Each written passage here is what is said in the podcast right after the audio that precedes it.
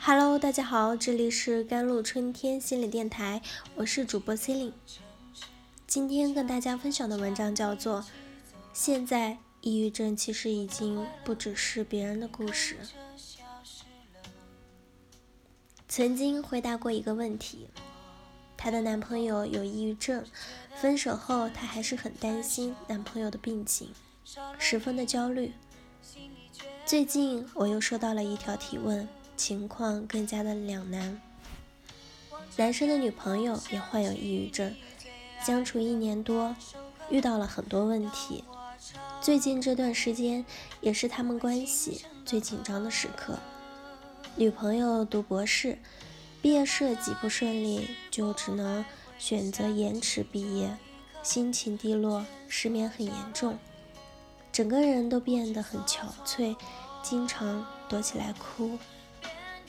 他说没法帮助女朋友走出抑郁，也处理不了她的负面情绪，感到很无力。再加上父母并不支持的压力，他说自己现在也快抑郁了。他想分手，但觉得自己这么做非常的不负责，有道德压力，担心女朋友承受不了病情会恶化，他卡在了两难之间。不知道该怎么办，分不分手确实是我不能帮他做决定做决定的事情。但是面对他的提问，我想说，无论分手还是继续在一起，其实都有能减轻对对方伤害程度的解决办法。这些年，我们经常能看到关于抑郁症的报道，甚至是光鲜的明星也频频报道遭遇到抑郁。看似我们对抑郁症增加了解了，但实际上却只是一种标签化又不够准确具体的认知。提到抑郁症，最容易引发的联想就是有自杀的危险，紧跟着就是治不好、生活无能等负面结论。人们哪里是在理解抑郁症啊？简直是把它妖魔化。提问者其实也有这样的倾向。他担心女朋友承受不了内疚，无法帮他走出抑郁。虽然这算得上亲密关系的必然产物，但这种忧郁的的确过度了，把抑郁症患者当成完全不能对自己负责，甚至需要别人拯救的对象。这样的心态不但帮助不了对方，甚至会加剧抑郁的状态。这段感情能够继续的前提是。他能放下拯救者的角色，用尊重和平等的心态去相处，即便是分手，也不要简单粗暴的把原因归结到对方的症状、病症。因为真正的分手原因不是因为抑郁症，而是你们之间不知道如何去面对和处理抑郁症。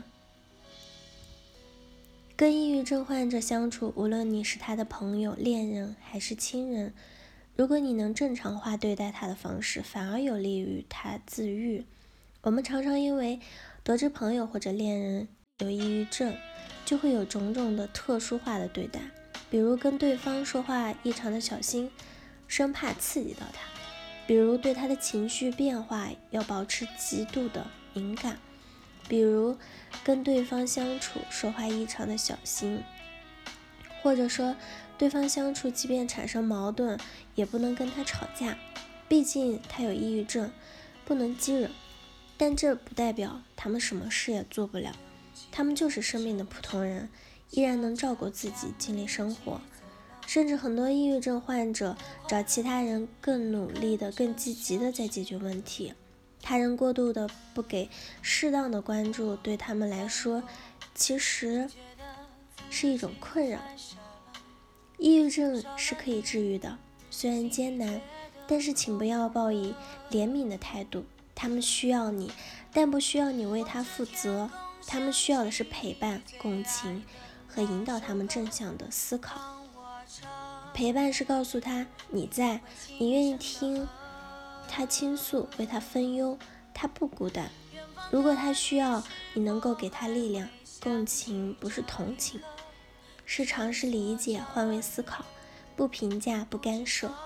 用开放的态度拥抱他每一次的情绪起伏。正向思考是不盲目的鼓励，他不强行的鞭策，但始终给予积极的眼光，让他看到希望的光。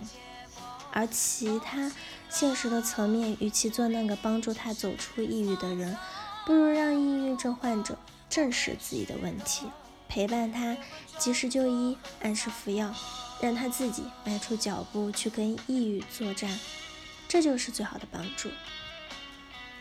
作为他们的朋友、恋人和亲人，的确是需要勇气和力量的。